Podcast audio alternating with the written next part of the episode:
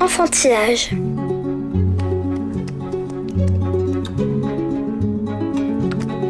Ma poupée va manger des poissons bien salés. Alors, Gruffalo, dit la petite souris. tu as vu? Tout le monde a peur de moi.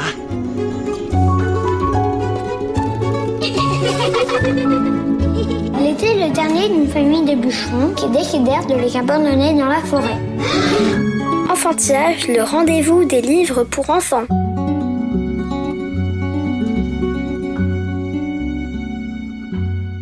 Bonjour et bienvenue dans Enfantillage, le rendez-vous des enfants qui aiment lire et des grands qui ont su garder leur âme d'enfant.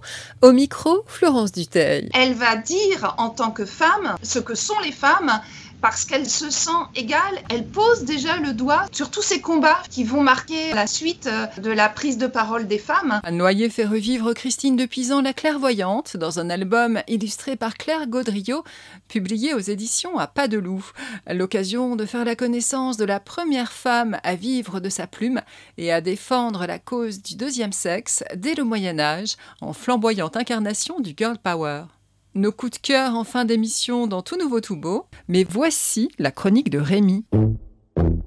Je m'appelle Rémi, je suis un énorme lecteur. Un jour sans lecture, c'est comme euh, un jour sans repas, quoi. Mon livre préféré.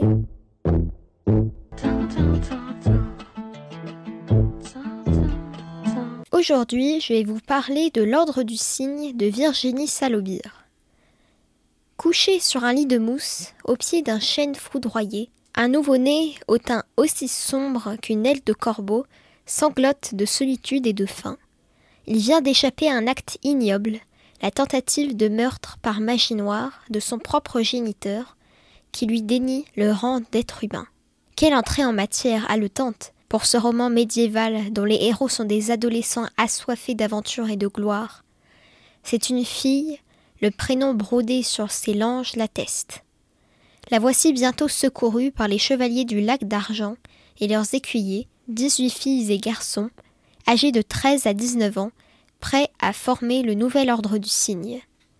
Mais entre leurs rêves et eux, une montagne de règles, de contraintes, d'exigences, dictées par l'éthique sacrée de leur fraternité, va mettre à l'épreuve leur bravoure, mais aussi leur dévouement, leur sens de l'honneur, leur humilité et leur loyauté. À leur tête, Oswald de Hohen, géant charismatique, aux yeux saphir et aux longs cheveux onyx, fougueux comme son puissant destrier Méphisto, assène ses ordres d'une voix tranchante comme nocturne, son épée au pommeau serti de pierreries noires. Le grand chevalier est aussi craint qu'admiré, car s'il est intransigeant et impulsif, son cœur est bon et compassionnel, franc et tout dévoué à la défense des plus faibles contre l'injustice et le mal. Puise dans mon corps pur, mon âme demeurée sans tache, a-t-il juré aux immortels. Pourtant, Alix la teigneuse, son écuyère au fin visage volontaire, sous un casque de cheveux à la garçonne, âme ardente en prison dans un corps d'enfant, a bien du mal à le servir et à lui obéir.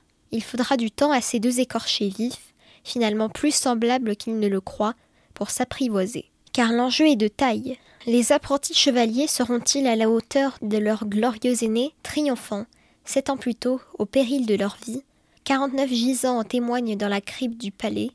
De leur ennemi de toujours, le royaume esclavagiste de Malbrume Sauront-ils arracher à la pointe de l'épée le sobriquet de chevalier de Camelot aux écuyers de pacotille, dont les anciens, et parmi eux Valgrine l'enchanteur, ont baptisé leur chambrée de bleusailles Pourront-ils défendre leur jeune souveraine, aussi inexpérimentée qu'eux contre le féroce roi Drugon, colosse sans foi ni loi, son sorcier maléfique Néphet, la pire âme des cinq royaumes, et des alliés prêts à toutes les trahisons contre des espèces sonnantes et trébuchantes. Pour contrer des êtres aussi sanguinaires et dénués de la moindre humanité, L'ordre du cygne soumet ses recrues à un entraînement physique et mental hors norme, préalable indispensable pour acquérir l'esprit de l'épée, degré de conscience et de concentration inconnu des autres mortels.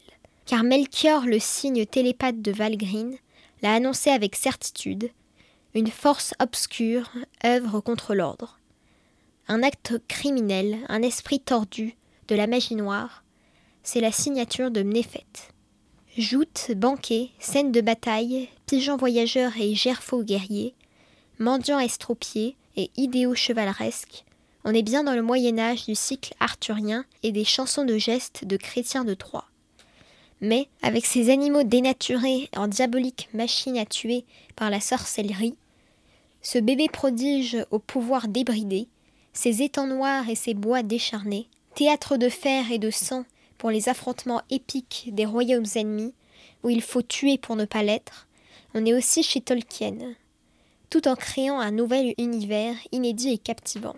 Les personnages sont fouillés, on en apprend plus dans le deuxième tome sur les fantômes du passé et des indices disséminés çà et là sur une magicienne des mille forêts, sur des alliances avec des sauvages nordiques, laissent entrevoir un troisième tome époustouflant. Je vais vous lire un extrait. Dans la zone est, on devinait à peine les troncs à la faible clarté qui filtraient par les branches dénudées. Partout, la nuit dévorait la forêt. Oswald de Hohen pria les immortels de ne pas les plonger trop tôt dans l'obscurité, car ils y seraient vulnérables face à un animal nocturne. Si toutefois cette bête était bien un loup. Loin des enceintes du palais, le monde recélait de dangers. S'il affrontait les plus familiers sans scier, celui-ci lui échappait par sa nature sauvage et imprévisible. Après un temps, il arrêta la troupe. Cerné par l'enchevêtrement sombre des troncs, des ronces et des branches basses, une sensation d'oppression montait chez les cavaliers. C'est normal de n'entendre aucun oiseau nocturne? demanda Rosamonde. Ouvrez bien l'oreille, conseilla Oswald à voix basse. Ses compagnons demeurèrent immobiles et silencieux, attentifs au moindre son mais un bois émettait autant de craquements que la coque d'un navire, enflammant leur imagination. À chaque alerte, Hermine tournait son arc vers un ennemi invisible, imité par les arbalétriers. Un bruit sec de branches brisées les raidit. Le visage tendu, ils scrutèrent la demi-pénombre que les troncs striaient de barres verticales, telle la grille d'une geôle. Mephisto s'agita et recula. La nuit tombe, on n'y voit déjà presque plus rien, s'inquiéta Elanor. La bête peut surgir de n'importe où. À cet instant, des cris d'effroi et de douleur éclatèrent derrière eux. L'Ordre du Cygne, les Chevaliers de Camelot et les Crocs de l'Ombre de Virginie Salobir, illustré par Patrick Conan, paraît aux éditions Gulfstream dès 13 ans. Retrouvez la chronique de Rémi sur le site d'enfantillage.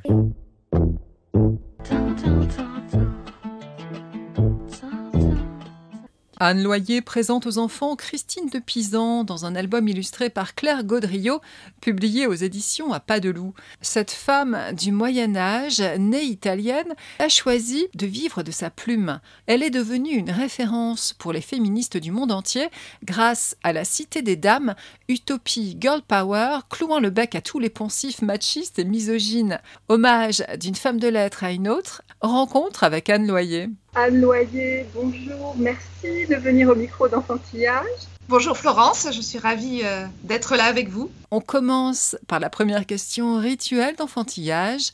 Anne Loyer, quel enfant lectrice étiez-vous? Moi, petite, euh, dès que j'ai su lire, en fait, euh, on m'a mis des livres dans les mains. J'ai eu cette chance-là d'avoir des parents qui m'ont passé le virus de la lecture. À la maison, il y avait beaucoup de bouquins, donc c'est vrai que j'avais un peu l'embarras du choix. Et puis, j'ai très vite été embarquée par la plume euh, de la comtesse de Ségur. Et notamment euh, après La pluie, le beau temps, que j'ai dû lire euh, je ne sais pas combien de fois, avec un enthousiasme qui ne se démentait jamais au fil des lectures. Et puis ensuite, c'est vrai qu'à l'époque de l'autre siècle, bien sûr, on était très vite confronté aux classiques et peu à cette littérature jeunesse et adolescente qu'on attend aujourd'hui pour les enfants. Et donc, je suis passée à Marcel Pagnol, à Émile Zola, des choses je pense qu'on lit aujourd'hui un peu plus tard. D'enfant lectrice, êtes-vous passé très vite à enfant écrivain? Alors pas du tout, parce que justement, ces auteurs que j'admirais tant, que j'aimais tant, euh, étaient pour moi des intouchables. Donc pour moi, il était hors de question euh, de me mesurer quelque part à eux. Je, ne me sentais absolument pas capable. Et donc pour moi, ça c'était de l'ordre un peu du fantasme, l'écrivain euh, sur son piédestal euh, qui regarde avec son talent inaccessible les lecteurs qu'on était. C'est arrivé beaucoup, beaucoup plus tard, alors que ça faisait plus de 15 ans que j'étais journaliste à Midi Libre. Ça a commencé par la lecture, une fois de plus, et à force d'en lire, à force aussi de rencontrer des auteurs en tant que journaliste, j'ai euh, essayé, tenté, osé plutôt franchir le cap de passer de l'autre côté. Un peu comme Alice au Pays des Merveilles, essayer à l'écriture d'albums, de romans jeunesse, de romans ados. Et j'ai fait ça, oui, j'étais déjà beaucoup, beaucoup plus vieille, puisque j'avais euh, déjà 40 ans. On se rencontre à l'occasion de la parution de Christine de Pisan, La Clairvoyante, aux éditions à pas de loup, avec des illustrations de Claire Gaudriot. Pouvez-vous donc nous présenter cette femme, Christine de Pisan, en laquelle Virginia Woolf voyait la sœur de Shakespeare, et beaucoup la toute première femme de lettres professionnelles et l'un des plus grands auteurs du Moyen Âge finissant? Pour moi, ça a été une vraie découverte. Au départ, je ne la connaissais pas du tout. Alors qu'effectivement, comme vous venez de le dire, ça a été une figure majeure de la littérature et euh, pour euh, toutes ces femmes autrices qui lui ont succédé. Christine de Pisan euh, est à Venise à la fin euh, du XIVe siècle, à la suite euh, de son père qui est appelé à la cour du roi Charles V en France, va partir avec toute sa famille et arriver à Paris, où là, elle va faire en fait toute son éducation, renaître même, elle dit elle-même, et apprendre aux côtés de son père tout ce qui l'anime, c'est-à-dire les sciences, les lettres, euh, les langues. Mais euh, malgré tout, malheureusement, elle est rattrapée en fait par sa condition de femme, c'est-à-dire que sa mère, hein, Christine de Pisan, euh, doit la rappeler à l'ordre quelque part pour lui dire mais attention, tu dois d'abord apprendre à coudre, pour faire simple, et à trouver un mari. Christine, déjà très jeune, finalement, ça ne va pas lui suffire. C'est-à-dire que même si elle navigue hein, dans les hautes sphères des classes sociales. Euh, elle est coutumière de la cour et elle connaît énormément de savants, d'intellectuels, elle est fréquente. Elle aspire à toujours plus de culture, d'éducation, de connaissances. Elle est insatiable et son père euh, aurait aimé d'ailleurs euh, lui en apprendre toujours plus.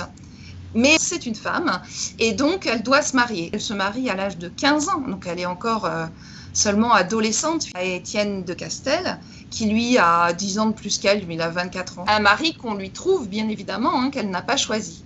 Pourtant, c'est vraiment euh, comme un mariage d'amour. Leur union a été belle et heureuse.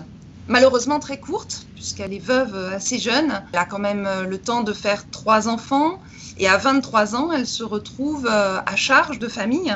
Elle a encore sa mère, elle a une nièce et donc euh, beaucoup de dettes laissées par son mari. Et c'est là que euh, va se jouer son destin d'écrivaine puisqu'au lieu, comme la coutume le veut en fait à l'époque hein, de ce Moyen Âge, de repasser bague au doigt ou d'aller en couvent, ni l'une ni l'autre de ces solutions euh, ne vont lui plaire, et elle va décider de vivre de sa plume. Savoir lire et savoir écrire, comme c'est son cas, est à son époque et pour de nombreux siècles encore un privilège d'exception. Comment son écriture, qui est d'abord une activité privée, solitaire, introspective, pour tromper l'ennui, comment cette écriture va-t-elle entrer dans le domaine public et en quoi son langage, ses mots vont-ils être son champ d'action? Nicole Palgrin, qui publie une anthologie des écrits féministes de Christine de Pisan à Simone de Beauvoir aux éditions Champ classique Flammarion, rappelle que le féminisme est pensée et action. Alors, peut-on dire, sans anachronisme selon vous, que Christine de Pisan en est une vivante incarnation, puisque ce féminisme, elle le met en acte par son écriture et par sa carrière? Ça, c'est une question qui fait débat. Est-ce que Christine de Pisan était féministe alors qu'à l'époque le mot même hein, n'existait pas encore? Ce qui est sûr, c'est que elle, elle se lance d'abord dans de la poésie où elle relate énormément euh, l'amour. Et ces poésies qui sont lyriques vont peu à peu être connues et reconnues. Et après, elle va euh, commencer à travailler d'autres euh, thématiques, d'autres sujets sur lesquels on ne l'attend pas forcément en tant que femme. Elle va être à l'origine d'un des premiers débats ou polémiques littéraires françaises au sujet du roman de la rose où là, euh, elle va s'élever en fait contre euh, l'éloge euh, qu'on en fait, parce qu'elle estime qu'au contraire, la femme n'y est pas présentée sous son meilleur jour et que les propos même qui y sont tenus sont aujourd'hui, on dirait, machistes. Et donc ça, elle ne le supporte pas. Elle va écrire un, dit de la rose, dans lequel elle va prendre fait et cause pour les femmes avant d'écrire aussi la Cité des Dames. Justement, signalons à ce propos la très belle édition de la Cité des Dames d'Eric X et Thérèse Moreau, livre de poche, on voit bien que Christine est une combattante. Trois dames, raison, droiture et justice, l'invitent à riposter contre les vifs a priori masculins. Prends la pioche de ton intelligence. Bâtis une ville fortifiée dont chaque pierre sera constituée par la vie d'une femme exemplaire, puissante, dirait-on aujourd'hui, qu'elle vive à l'époque de Christine ou qu'elle soit issue de l'histoire, de la mythologie ou de la Bible, qu'elle soit érudite, guerrière, inventrice, voyante ou martyre. À chaque argument sexiste, Christine rétorque à ceux qu'elle désigne comme les ennemis par un contre-exemple, et cela finit par former une sorte de panthéon féminin de femmes qui, on peut le remarquer, sont souvent veuves comme elle ou vierges, tous les sujets sont abordés dans la Cité des Dames, y compris des thématiques toujours d'actualité, comme l'éducation des filles, le viol ou la maltraitance conjugale. Elle avait envie de rendre en considération en fait toutes les femmes. Elle se rend compte en lisant tous ces textes qui euh, effectivement mettent euh, la femme un peu au rabais ou de côté, qu'elle ne se retrouve déjà absolument pas dans ce qu'ils décrivent d'elle. Son goût pour euh, l'écriture en tant que... Alors évidemment, à l'époque on ne disait pas ça, mais en tant que militante et partie prenante, prend jour et prend fait et cause. Elle va dire en tant que femme ce que sont les femmes parce qu'elle se sent égale. Et je pense que là, il y a une grande euh, solidarité aussi vis-à-vis des femmes, une sororité déjà qui pointe, sans savoir qu'elle-même, bien sûr, euh, retombera dans l'ombre des siècles plus tard. Elle pose déjà le doigt sur tous ces combats qui vont marquer la suite euh, de la prise de parole des femmes. Ces héroïnes qui sont dans cette cité, qu'elles construisent sur les vertus et les valeurs féminines, vont démonter l'image qu'en ont ces hommes qui, pendant des siècles auparavant, ou en tout cas à son époque, toujours les considérer comme euh, des pièces rapportées et qui devaient se contenter d'être euh, des femmes euh, pour le plaisir ou des femmes objets, toutes ces choses qu'elle dénonce et de manière très forte. Et c'est la première à le faire, si bien que Simone de Beauvoir, dans le deuxième sexe, elle en parle. C'est la première femme, dit-elle, à prendre sous la plume la défense d'autres femmes. C'est quelque chose de totalement novateur pour l'époque et encore aujourd'hui, je pense, quelqu'un de très important dans l'histoire du féminisme. Femme de lettres, Christine l'était non seulement en tant qu'auteur, mais aussi en tant que libraire au sens médiéval d'éditrice, puisqu'elle crée son propre cabinet de copiste L'imprimerie, rappelons-le, n'avait pas encore été inventée ou du moins perfectionnée par Gutenberg. Elle le sera vers 1450. Une publication passionnante et richement illustrée de la BNF, intitulée L'atelier de Christine de Pisan d'Inès Villela-Petit, nous le montre. Christine a sous ses ordres des ornemanistes, des enlumineurs, un relieur pour produire en nombre et parfois simultanément des exemplaires en série. En quoi cela aussi, une femme éditrice était-il voire disruptif à son époque. C'est carrément une chef d'entreprise. Elle avait une renommée grâce à sa position à la cour royale française, mais aussi euh, et surtout à sa plume qui était connue et reconnue par des grandes figures intellectuelles de son époque, si bien que sa renommée n'a fait que grandir. Et ce cabinet de copistes, elle l'a fait aussi parce que justement, elle voulait déployer tous ses écrits et les faire connaître. Dans le livre de la division Christine, Christine de Pisan prévoit et le temps à venir, plus en sera parlé qu'à ton vivant. Cette gloire posthume qu'elle attendait ne s'est pas démentie, puisque si elle a été republiée dès la fin du XIXe siècle, elle a plus ouvertement été redécouverte dans les années 70, notamment sur les campus américains, où elle est depuis et reste une incontournable des gender studies. Si donc les universitaires et activistes ont bien compris outre-Atlantique le jalon historique que constitue sa prise de parole, longtemps en France, elle a été ignorée, elle est absente dès la gare des Michards. Comment expliquer ce relatif oubli dont Christine de Pisan fut victime dans son propre pays? Je ne saurais le dire exactement, ça fait partie d'oubli de nombre de personnages féminins qu'on est en train, je pense aujourd'hui, parce qu'il y a un formidable mouvement littéraire autour du féminisme et des femmes euh, injustement... Euh, oubliées par l'histoire, remises au goût du jour, et c'est tant mieux. Dans son anthologie des écrits féministes, Nicole Pellegrin rappelle qu'une époque ne se pose que les problèmes qu'elle peut penser et qu'elle peut résoudre. Aussi est-il nécessaire d'historiciser la parole d'un auteur. En effet, Christine de Pisan est une aristocrate et elle embrasse les valeurs de son temps et de son rang, la chevalerie, l'art de la guerre. Elle dit aux femmes battues, aux femmes mariées, tenez bon, ne vous révoltez pas. Mais pour autant, qualifier ces positions de conservatrices ne serait-il pas faire un contresens quand on sait qu'à son époque, le seul choix qui s'offre aux femmes, c'est un mari, le couvent ou la rue Tout à fait, on ne peut pas échapper à son époque. Elle, par rapport euh, à la condition de la femme euh, du Moyen Âge, elle a fait un énorme pas en avant en mettant la lumière sur ces femmes et sur leur rôle. Elle était euh, dans une optique où la femme, même si elle devait mettre son rôle en avant, il était quand même assez difficile pour elle de l'imaginer autrement que femme euh, réservée, femme euh, ayant des enfants, etc. C'était pas euh, dans son domaine d'imagination. Pour moi, elle est effectivement une des premières féministes, même si aujourd'hui, derrière le mot féminisme, on met plein d'autres choses qui se sont agrégé avec euh, les avancées des mœurs, les avancées des sociétés. Votre album est sous-titré La clairvoyante et à l'image du panthéon féminin de la Cité des Dames, vous faites figurer dans une double les générations d'écrivaines à venir. En quoi établissez-vous une généalogie entre ces auteurs et elles Ces femmes-là sont toutes quelque part les héritières de Christine de Pisan. Malgré toutes leurs différences, c'est ça l'héritage. Même si elles n'écrivent plus sur les mêmes choses, elles lui doivent cette euh, possibilité d'écrire pour elles et euh, d'en vivre. Claire Gaudriot semble avoir revisité l'iconographie médiévale. Je pense en particulier à cette image où Christine plante ses yeux dans les nôtres, les mains sur les hanches, avec derrière une tapisserie où les trois pétales de la fleur d'hélice ont été remplacés par trois points levés, manifestement féminins puisque manucurés. Pouvez-vous nous commenter ce positionnement esthétique très affirmé? Girl Power, elle est l'image du Moyen Âge avec cette adaptation à l'actualité d'aujourd'hui. Elle fait un lien très très fort visuel en choisissant ce parti pris euh, clair. Et c'est magnifiquement réalisé.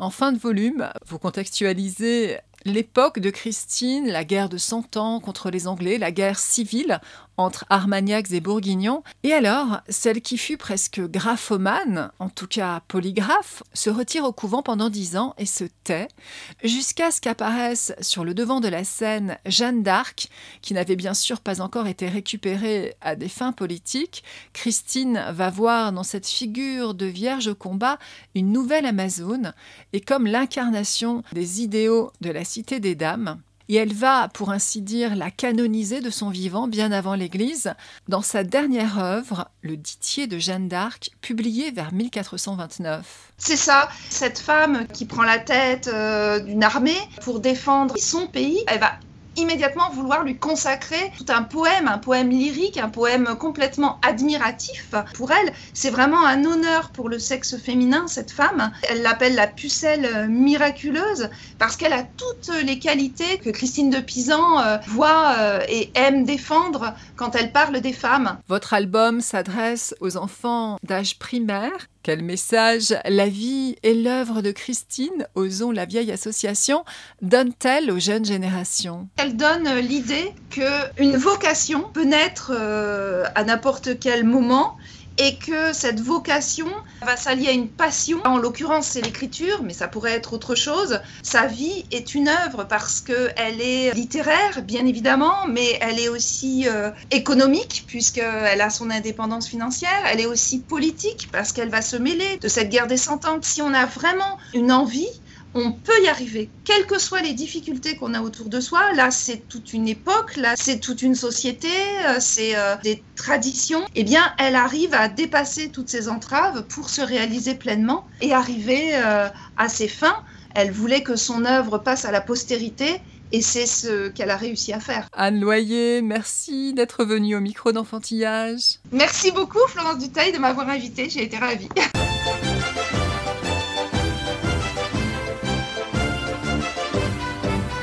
Tout tout. C'est l'histoire d'une petite vieille, très très vieille et toute usée, qui était si fatiguée qu'un matin, elle a décidé d'aller se coucher. On met un moment à la situer dans son immeuble où à chaque fenêtre la vie bouillonne. Ici un emménagement, là une crêpe partie, à gauche une ado qui fait la folle avec son chat. Et quand enfin on remarque ces rideaux fermés, on a besoin d'un instant encore avant d'oser soulever le rabat. Page après page, double après double, le paysage urbain laisse place à la pureté de la montagne, au bord de mer, et l'on murmure un oh stupéfait quand les yeux brillants, on réalise vraiment ce qui s'est passé. Peut-on, après la lecture de ce livre pudique et beau, mieux parler de la mort aux enfants? Peut-être, mais ce qui est sûr, c'est que c'est un très grand album qui s'imprime aussitôt lu dans nos rétines et ne nous quitte plus. C'est l'histoire de Corinne Dreyfus, illustrée par Charlotte de Ligneris, au seuil jeunesse des trois ans. Pas à une injonction contradictoire près, fais ce que je dis, pas ce que je fais, alors qu'on est vissé du soir au matin devant une cascade de réunions Zoom, tout pour les mômes en semaine distancielle, tentant de réduire les écrans. On le sait, les big boss des GAFAM de la Silicon Valley les interdisent à leurs propres rejetons. Et les Québécois ont démontré que moins d'écran, c'est plus de lecture, plus de temps en famille, plus d'activités sportives et culturelles. Alors comment faire? Adopter la méthode des quatre pas. Pas le matin, pas avant de se coucher, pas pendant les repas, pas dans la chambre d'enfant. Et pas avant trois ans. Adieu donc aux applis pseudo-éducatives. Une détox numérique s'impose. Plus d'écran par exemple pendant les temps d'attente. Bon, les substituts proposés ne sont pas à la portée de tous. Pas facile de construire une cabane ou de jardiner dans un deux pièces cuisine. Mais ce petit volume a le mérite de faire l'état des lieux et de proposer des pistes. Dix jours pour changer, réduire les écrans, d'Elisabeth Bâton-Hervé, illustrée par Marlène Normand aux éditions Nathan, dès 8 ans. Est-il encore possible de publier sur le confinement? Sébastien Mourin le démontre avec talent en mettant en avant les chats, l'âme visible d'une maison selon Cocteau, et plus précisément Moon, le matou noir qui règne sur ses pénates. Mon chat, c'est moi, pourrait-il affirmer en paraphrasant l'axiome faussement prêté à Flaubert. Moon accablé au jour 2 du confinement devant le discours martial du président, Moon qui lit, Moon qui dessine, Moon en visio au jour 31 avec ses amis chats et chiens, Moon qui bulle, Moon qui grossit ou qui passe ses nerfs en lacérant le PQ. Cher Moon, merci de mettre ainsi à distance l'inoubliable printemps 2020 avec ce twist et cette classe toute féline. 55 jours chez mon chat de Sébastien Morin aux éditions de La Martinière, tous âges. Tout nouveau, tout beau. À l'heure où les spots gouvernementaux larmoyants nous promettent des jours heureux pleins de tendres baisers, Emma, 5 ans et 5 mois, dit Stop quel enfant n'a pas enduré les effusions prises de judo d'une mamie un peu trop démonstrative, sentant la naphtaline, ou les bisous baveux d'une tatie empestant le moisi?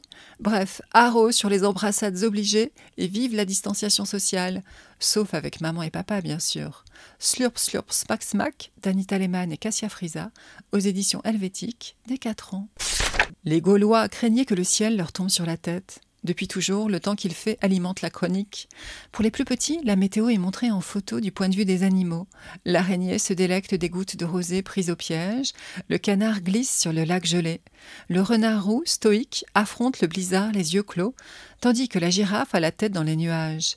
Les plus grands, anxieux de constater que tout cela ne fait qu'empirer, ont besoin d'explications scientifiques aux catastrophes climatiques. Un petit album leur dit tout des ouragans, tornades, tempêtes, en des doubles animés par des rabats qui amorcent aussi de micro-histoires palpitantes. Mais pas de panique, les petits personnages pris dans la tourmente ont toujours la vie sauve.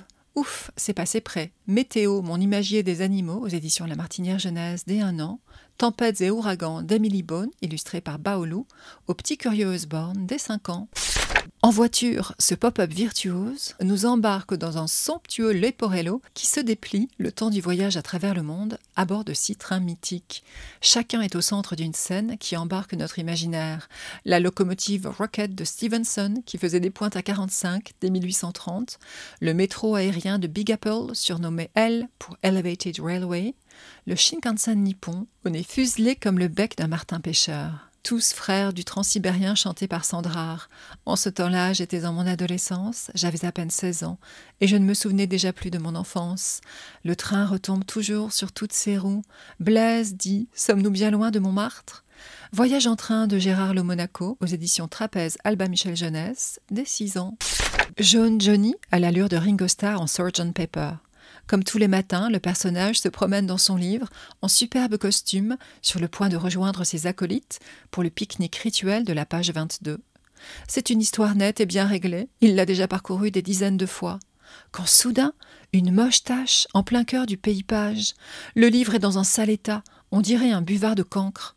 Les enfants qui adorent entendre chaque soir la même histoire, chaque chose à sa page, ne pourront qu'être tourneboulés par ce récit fou, bien moins gratuit qu'il n'y paraît, où tout déraille dans le texte et dans l'image.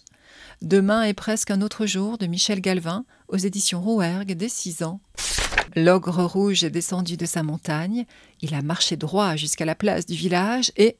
et. Les petits auxquels on raconte l'histoire rivalisent d'imagination pour finir la phrase. Capturent-ils les enfants pour les emmener loin de chez eux?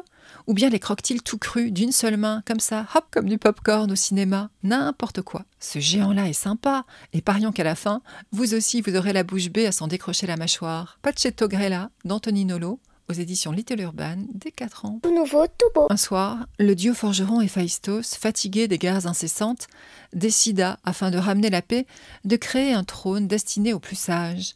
Mal lui en prit, prince, roi ou pêcheur, quiconque posait ses yeux sur ce siège s'en estimait digne et devenait fou. Une idée, même divine, n'a-t-elle pas besoin de la douleur humaine pour se réaliser? Qui, de Crésus ou de Pharaon, est assez sage pour étreiner le divin cadeau? Pourquoi pas Thalès, qui lui seul devine la hauteur de la grande pyramide? Mais un sage peut-il vraiment sauver la paix? Cette jolie fable, publiée par les petits Platons, invite chaque lecteur à faire sien le Gnotiseuton, connais-toi toi-même. L'inscription du temple d'Apollon de Delphes est aussi le point d'arrivée de Pythagore et la grande évasion des nombres. Révolte chez les chiffres, là d'être toujours forcé de dénombrer ou d'être soumis à tout un tas d'opérations sans anesthésie. 1, 2, 3 et 4 se lancent dans une quête mathématico-psychédélique qui aboutit à la révélation pythagoricienne. Elle émanera de la bouche de celui qui, étymologiquement, parle comme la Pythie. Le père et l'impair, la musique, les triangles toutes ailes dehors, ce sont des morceaux d'une architecture immense, l'architecture de l'univers. Les puristes pourront redécouvrir le titre phare de la collection sur le provoquant mendiant philosophe Diogène, l'homme-chien qui fit reculer Alexandre, en édition bilingue français-latin. Les petits Platons, dès 9 ans. Les effluves salés de la mer mêlés au bois et au romarin, expresso, tabac sans filtre et pétarade des Vespas, c'est le parfum de l'Italie, une odeur où le passé et le présent se rejoignent. La cuisine de mamie, Nonna en version originale, puissant vaisseau pour les souvenirs. Ce livre nous les restitue, ces délices cuisinées dès l'âge de 14 ans chez Monsieur le Comte. Fleurs de courgettes farcies, polenta, panna cotta, c'est un peu de la Riviera di Ponente qui renaît à nos sens aux aguets. Les recettes sont entrecoupées de textes à deux voix, de peintures figuratives et de collages explosant de couleurs à la di rosa. Nostalgique et magnifique, la vita est bella.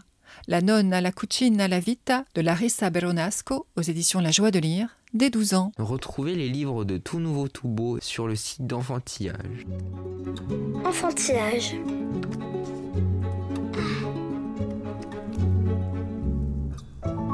Enfantillage, le rendez-vous des livres pour enfants. Merci de nous avoir écoutés. Bonne lecture à toutes et à tous et à la prochaine fois. Thank you.